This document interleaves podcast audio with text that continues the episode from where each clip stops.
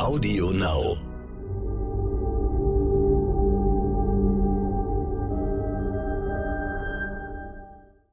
Es ist Freitag, der 15. Juli. Hallo und herzlich willkommen zum Stern-Podcast Ukraine die Lage mit Carlo Masala, dem Militärexperten und Politikprofessor von der Bundeswehr-Universität München und mit mir, Stefan Schmitz aus dem Hauptstadtbüro von Stern und Kapital. Reden wollen wir über die Ukraine. Da haben wir alle die Bilder aus Vinica gesehen, wo russische Raketen mindestens 23 Menschen getötet haben und viele weitere verletzt. Und das in einem Gebiet, das eigentlich gar nicht umkämpft war. Welches Kalkül steckt hinter einem solchen Angriff, Herr Masala? Ich glaube, es steckt das Kalkül dahinter, das die russische Föderation während des gesamten Krieges schon verfolgt. Es steckt das Kalkül dahinter, ähm, auch in Gegenden in der Ukraine, die nicht umkämpft sind, die nicht sozusagen zur momentanen Front gehören, Angst, Schrecken und Terror unter der Zivilbevölkerung zu verbreiten, um die Unterstützung für die äh, ukrainische Regierung und das ukrainische Militär zu schwächen. Also es ist ein reiner Akt des Terrorismus, der da vorgenommen wird mit natürlich Raketen, die in äh, die weit in diese Gegenden hineinreichen können und letzten Endes nichts anderes machen sollen als halt terrorisieren. Wir haben ja auch schon an anderer Stelle gesehen, dass äh, Kriegsverbrechen, Verstöße gegen die Ordnung äh, zur russischen Kriegsführung dazugehören. Nun gibt es immer mehr Bestrebungen, diese Kriegsverbrechen zu ahnden. Die Ukraine fordert ein Sondertribunal, auch die EU berät darüber, wie die Justiz das alles aufarbeiten kann. Aber ist das überhaupt eine realistische Erwartung, dass irgendwann russische Militärs und Politiker, vielleicht sogar Putin selber, vor ein Gericht gestellt werden? Nein, also solange dieses ähm, Regime Putin, ob mit Putin an der Spitze oder nicht, das ist dann relativ egal, äh, in, in Moskau die Zügel in der Hand hält, ist es völlig unrealistisch, dass russische Verantwortliche des höchsten Ranges ähm, an ein internationales Tribunal ausgeliefert werden, äh, wo, man ihn, wo man ihnen dann den Prozess machen kann. Jetzt muss man aber sagen, dass wir die Erfahrung haben aus den Balkankriegen, dass man da auch äh, den langen Atem braucht. Also wir wissen, dass Serbien, aber auch Kroatien äh, lange Zeit ja nicht ausgeliefert hat aber mit internen Wechseln dann in der Gesellschaft dort, in der Politik dort, nach Jahren dann doch angefangen wurde, äh, zentrale Verantwortliche nach Den Haag zu überstellen. Was ich sagen will, ist, wir können ja nie ausschließen, dass in zehn Jahren, in 15 Jahren vielleicht sozusagen äh, in Moskau dann doch ein Regimewechsel stattfindet auf einem demokratischen Weg oder auf einem legalen Weg der dazu führen könnte, dass man dann Verantwortliche ähm, äh, ausliefert. Es ist nicht auszuschließen, dass irgendwann mal, je nachdem wie lange die Sanktionen aufrechterhalten werden, die Stimmung in der russischen Föderation so kippt, dass man mit Blick auf äh, ja eine Lockerung von Sanktionen dann bereit ist, zumindest bis zu einer gewissen Ebene Verantwortliche an ein internationales Tribunal auszuliefern.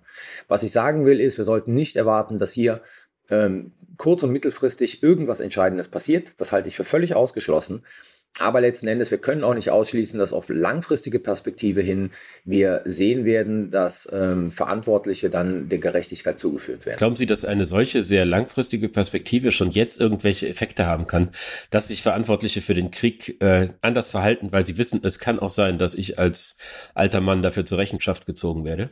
Also alles, was wir wissen, äh, deutet eher darauf hin, dass dies nicht passieren wird. Also ich glaube, die Verantwortlichen in Moskau fühlen sich so fest im Sattel, dass sie davon ausgehen, dass ihnen das nie passieren wird, weil das Regime stabil ist. Das müsste ja voraussetzen sozusagen, dass man schon instabile Tendenzen in diesem Regime jetzt erkennt. Ähm, jetzt bin ich kein, kein Russland-Spezialist im Sinne von Innenpolitik, aber von außen gesehen glaube ich nicht, dass diese Instabilitäten jetzt bereits in Ansätzen zu erkennen sind. Also nein, ich glaube nicht, dass das das Verhalten ändern wird. Und solange halt ähm, die, die Isolation Russlands in dieser Frage nicht global ist, und sie ist es nicht. Also wir wissen ja sozusagen, der globale Süden verhält sich in Anführungszeichen gesprochen neutral. Ähm, China unterstützt Russland. Ähm, solange wird man in Moskau äh, nicht glauben, dass man irgendwas ändern muss. Man sieht ja gleichzeitig, dass auch aus dem Westen viele Signale der Zusammenarbeit kommen, dass man mit dem mit dem Aggressor zusammenarbeitet. Das reicht von den äh, Verhandlungen über Weizenlieferungen bis zu dieser in Kanada gewarteten Gasturbine, die irgendwie Nord Stream 1 wieder aufhelfen soll. Wie bewerten Sie eine solche Kooperation in Kriegszeiten? Das ist, ähm, ich sage jetzt mal, was ganz Normales. Und, und so, so moralisch äh, problematisch das erscheinen mag, das ist eines der vielen Dilemmata, da, da, die, die jeder Krieg mit sich bringt. Ähm, also wenn man ein Interesse daran hat, zum Beispiel ähm, den Ausbruch von Hunger zu verhindern, dann muss man mit der Russischen Föderation zusammenarbeiten, um einen Weg zu finden, das Getreide daraus zu bekommen. Ähm, wir werden sehen, dass es, ähm, sehen Sie das Nuklearabkommen mit dem Iran. Also letzten Endes, da ist Russland noch immer ein Teil davon, ein gewichtiger Teil davon, mit dem man zusammenarbeiten muss, wenn man ein Interesse hat, zu verhindern, dass der Iran ähm, die Atombombe erlangt. Also das sind so Paradoxien, die der Krieg mit sich bringt, die ähm, auf den ersten Blick äh, völlig amoralisch wirken, sehr zynisch wirken, aber letzten Endes nicht zu verhindern sind, weil jetzt auch mit Blick auf Russland, man kann Russland nicht komplett isolieren. Das wird einfach nicht funktionieren. Das sehen wir ja auch, dass es momentan nicht funktioniert. Und es gibt bestimmte Bereiche, die betreffen auch den Krieg. Da ist es ganz einfach äh, sozusagen notwendig, dass man zumindest versucht, Russland mit Russland irgendwelche Kompromisse zu schließen, um die noch schlimmeren Folgen des Krieges, also außerhalb der Kriegsregion, in den Griff zu bekommen. Also wie gesagt, es ist ähm, amoralisch, es, es sieht amoralisch aus, es, es sieht zynisch aus, aber es sind Sachen, die immer passieren und die teilweise auch notwendig sind. Man sieht ja jetzt, dass zum Beispiel die Kanadier bei der Begründung der Lieferung dieser Turbine, die, wo sie zuerst gesagt haben, die würde unter, von den Sanktionen äh, nicht gedeckt sein, sagen, wir liefern die Turbine, damit in den westlichen Gesellschaften die Unterstützung der Ukraine aufrechterhalten bleiben kann. Das ist doch geradezu absurd, dass ich sage, ich muss mit den Russen zusammenarbeiten, damit ich ihre Kriegsgegner weiterhin äh, von Herzen unterstützen kann. Ja, das, das, das ist auch ein wirklich äh, abstruses Argument ähm, aus, aus zweifacher Hinsicht. Also ich kann das Argument verstehen, wenn die, wenn die Kanadier genau das äh, sagen würden, was ich glaube Robert Habeck gesagt hat, zu sagen, wir müssen die Turbine liefern, damit wir den Russen nicht das Argument geben, sie können kein Gas liefern, weil ihnen halt die Turbine fehlt. Das kann ich nachvollziehen, intellektuell nachvollziehen.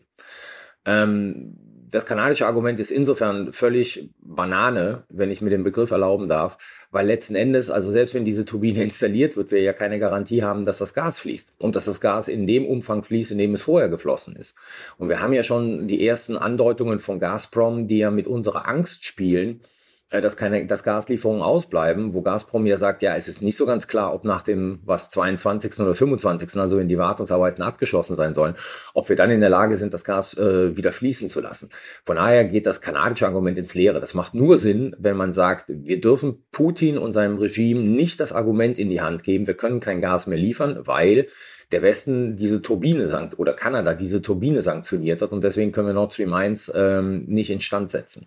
Es scheint ja jetzt auch so zu sein, dass die Russen die äh, Wiederaufnahme des, der Gaslieferungen mit den Sanktionen in Verbindung setzen, dass sie halt sagen, ihr müsst ja. bei bestimmten Sanktionen nachgeben, uns Zugeständnisse machen, sonst gibt es kein Gas. Welche Haltung würden Sie da der Bundesregierung empfehlen? Dass sie keinen Millimeter zurückweicht oder dass sie sich um pragmatische Lösungen bemüht? Nein, da würde ich der Bundesregierung empfehlen, dass sie keinen Millimeter zurückweicht. Also wir, wir haben schon in diesem ganzen Bereich der nuklearen Erpressung äh, Kompromisse, die die Bundesregierung und andere NATO-Staaten eingehen. Also wir, wir haben ja oft genug über die, die Waffenlieferungen diskutiert und die Frage, warum keine ähm, Kampfpanzer und keine Kampfflugzeuge geliefert werden. Und das liegt natürlich an dieser nuklearen Erpressung, die seitens der Russischen Föderation betrieben wird. Wenn wir jetzt mit Blick auf Gas anfangen, Sanktionen zu lockern, dann öffnen wir die Büchse der Pandora. Also dann sind wir sozusagen an zwei Fronten erpressbar.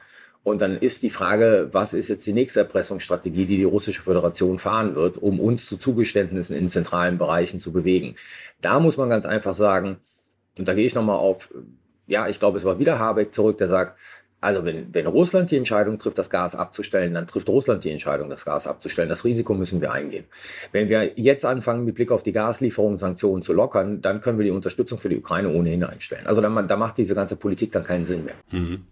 Jetzt sieht man ja innerhalb der Bundesregierung, dass es da zwar irgendwie eine grundsätzliche Haltung zu gibt, aber durchaus Abstufungen. Da äh, profiliert sich Annalena Baerbock immer mehr als diejenige, die am deutlichsten sagt, Russland darf nicht belohnt werden, die Sanktionen werden nicht zurückgedreht, wir bleiben dabei, wie wir es bislang gemacht haben haben. Und Olaf Scholz äh, äußert sich zwar nicht anders, aber insgesamt irgendwie uneindeutiger. Erwarten Sie, dass diese Spannungen innerhalb der Regierung eskalieren, wenn zum Beispiel äh, im Winter das Gas unermesslich teuer wird? Ja, ich glaube, äh, dass wir dann sozusagen ähm, vor einer gesellschaftlichen Zerreißprobe stehen und dann möglicherweise aber auch vor einer Zerreißprobe dieser gegenwärtigen Koalition, weil es ja schon ich sag mal, seit Tag, seit Tag eins dieses Konfliktes, der eigentlich abzusehen ist, dass ähm, sowohl die Grünen als auch die, die FDP oder große Teile der FDP für einen wesentlich härteren Kurs plädieren, als es äh, der Bundeskanzler und die SPD machen.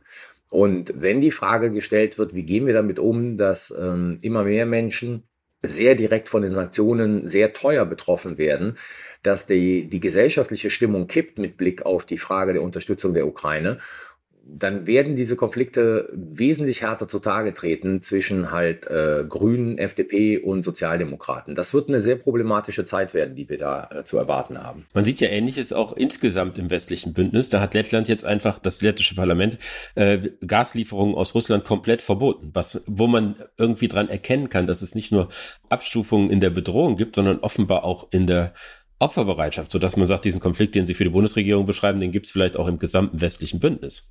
Also wir müssen ja ganz einfach festhalten, dass es unterschiedliche Abhängigkeiten von Gas gibt mit Blick auf die Industrie. Und da rede ich jetzt gar nicht mal vom Privathaushalten, sondern mit Blick auf die Industrie. Und das Zweite ist, wir haben trotz aller Ein Einheit, die ähm, Europa und die die NATO zeigt, haben wir natürlich einen grundlegenden Konflikt. Und dieser Konflikt ähm, der stellt sich, äh, also der, der ist der Gestalt, dass wir Minimum zwei Lager haben in Europa, die ähm, je weiter dieser, je länger dieser Konflikt dauern wird, desto höher die Kosten sein werden, ähm, mit größerer Schärfe zutage treten wird. Also grob gesprochen kann man sagen, man hat diesen Konflikt zwischen den, ich benutze es mal ganz böse, das, das alte Rumsfeld-Wort, ja, zwischen dem, dem neuen und dem alten Europa.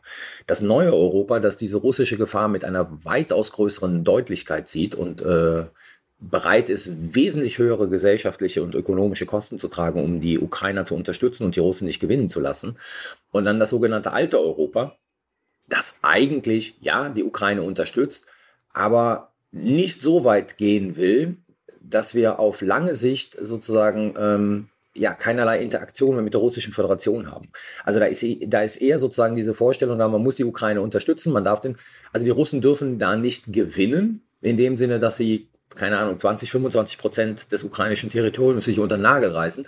Aber gleichzeitig muss man Lösungen finden, die letzten Endes die Option, die Hand nach Russland auszustrecken, immer offen lassen. Und diese Konflikte werden schärfer werden, je dramatischer die innenpolitische Situation in den europäischen Staaten werden wird. Ich danke Ihnen, Herr Massala.